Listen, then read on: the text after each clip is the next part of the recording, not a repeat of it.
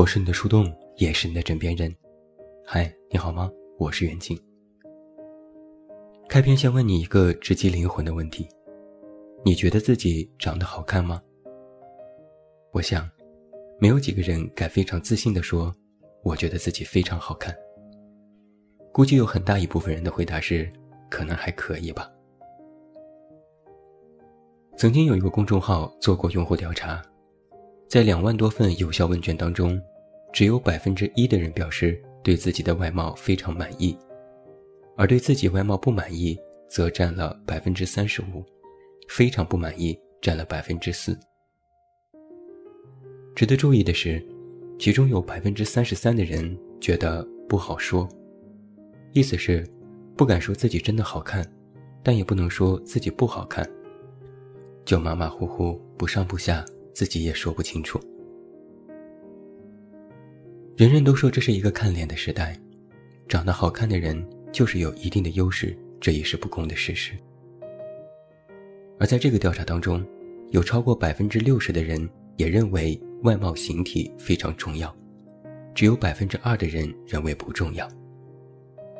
这都能充分说明，现在大家对于外貌的关注度已经越来越高，甚至。已经到了外貌焦虑的阶段。对于自己的外貌，我们似乎永远都不能满意。所有女生都希望自己可以更美一点、更瘦一点；所有男生都希望自己头发多一点、身材再结实一点。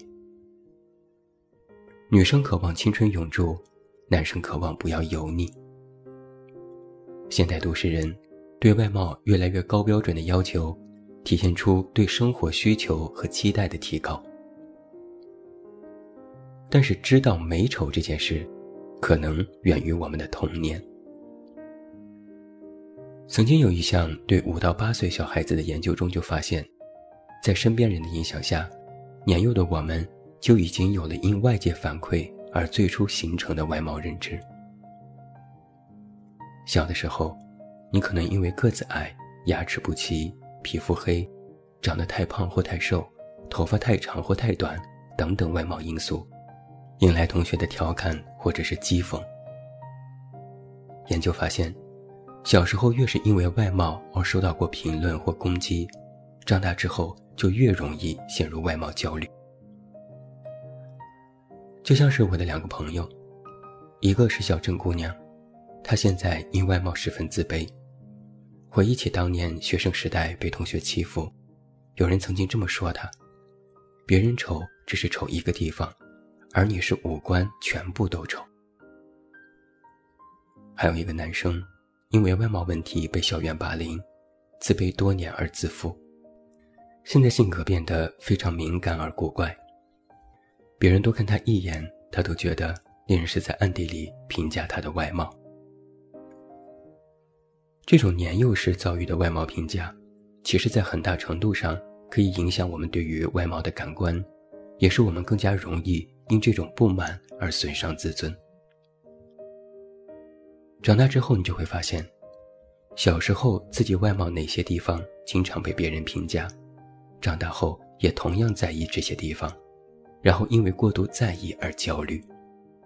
接下来就是想尽办法去弥补。外貌焦虑是有等级和程度的。一般的外貌焦虑只是觉得自己某些地方不够好，想通过化妆、装扮、工作、收入等等其他条件来进行弥补。重度外貌焦虑是直接弥补，比如整容，通过直接弥补的方法来正面纠正自己的外貌。而最严重的外貌焦虑，是哪怕你已经通过了各种手段来弥补，但依然觉得不够好。外貌焦虑说白了，就是觉得自己不管再怎么好看，都差点意思。这里面其实有一个聚光灯效应。所谓聚光灯效应，就是指在不经意间把自己的问题无限放大。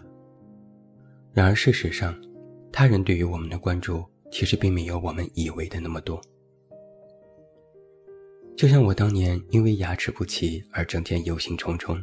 想尽办法弥补，笑也不敢笑，说话也不敢大声，生怕因为牙齿不好而引来别人的讨论。后来实在是焦虑，我去做了烤瓷牙。当我终于有了一口小白牙后，我见人就咧开嘴，让他们看我最近有没有什么变化。结果十有八九，他们端详了我半天，说没啥变化呀。我指着自己的小白牙问：“没看出我的牙有变化吗？”他们狐疑：“没呀，你以前不就这样吗？”那个时候我就明白。其实别人远没有自己想象中那样关注自己。我们之所以成天担心因为外貌而受到别人异样的目光和评价，很多时候是自己吓自己。自己的美丑不用别人说，自己心里该有数。为什么我说外貌焦虑能毁掉一个人？因为这其实是一种心理疾病。这种病。叫做体相障碍，简称 BBD。意思就是我们过度关注自己的身体外貌，并对自身的缺陷进行了无意识的夸张和臆想。很多人会因为自己身上的某个小缺陷过度关注，而忽视了其他的自身优点，并且影响到了正常的生活。通常会感到不够自信、沮丧、不安，甚至不合群。很多人会说：“可是我真的胖啊，可是我真的丑啊。”哪怕周围的人反复跟他们说“你不胖，你不丑”，他们都不会相信。他们看谁都觉得好看，而自己再好看都是丑。这就是外貌焦虑。国外曾经有心理学专家研究过这个现象，他们发现，外貌焦虑所映射出的。是人们对于自我的常态化不满。意思就是说，有的人永远对自己没有满意的时候，哪怕今天不是因外貌而自我苛刻，他们也会找到其他方面的个人缺陷而再度陷入焦虑。这些都是自知力贫乏。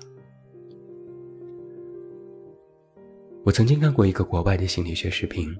邀请很多年轻朋友给自己的外貌打分，然后让陌生人给他们打分，最后进行对比。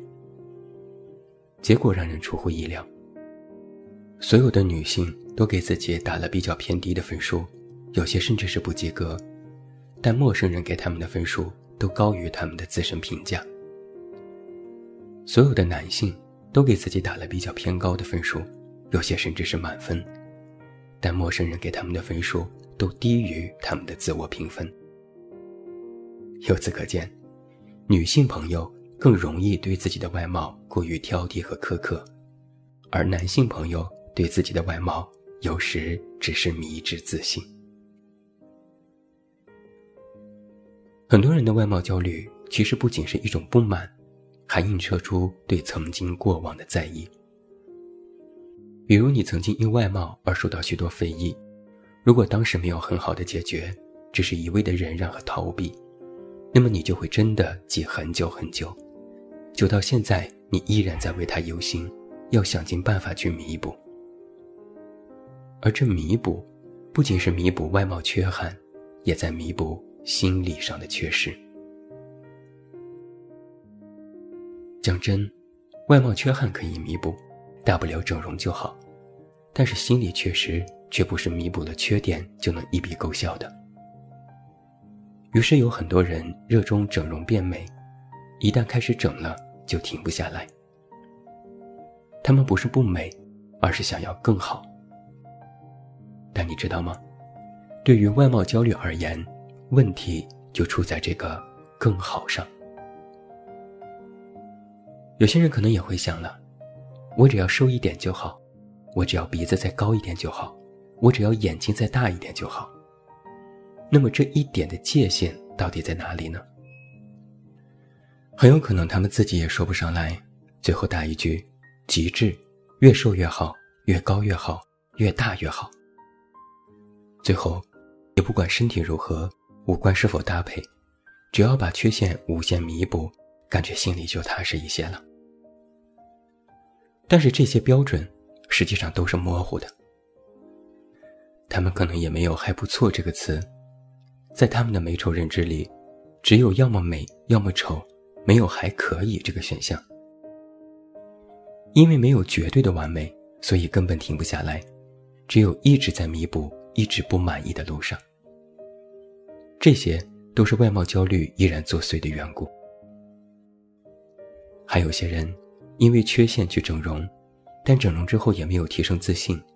反而更觉得自己的美是后天的，是加工的，依然自卑。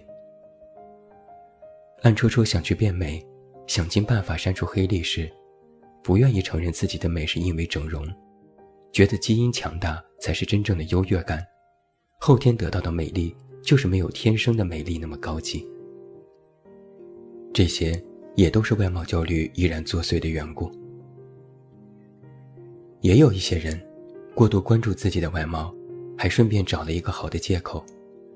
只要生活不容易，丢了工作，丢了爱情，都可以说是怪我长得太丑了。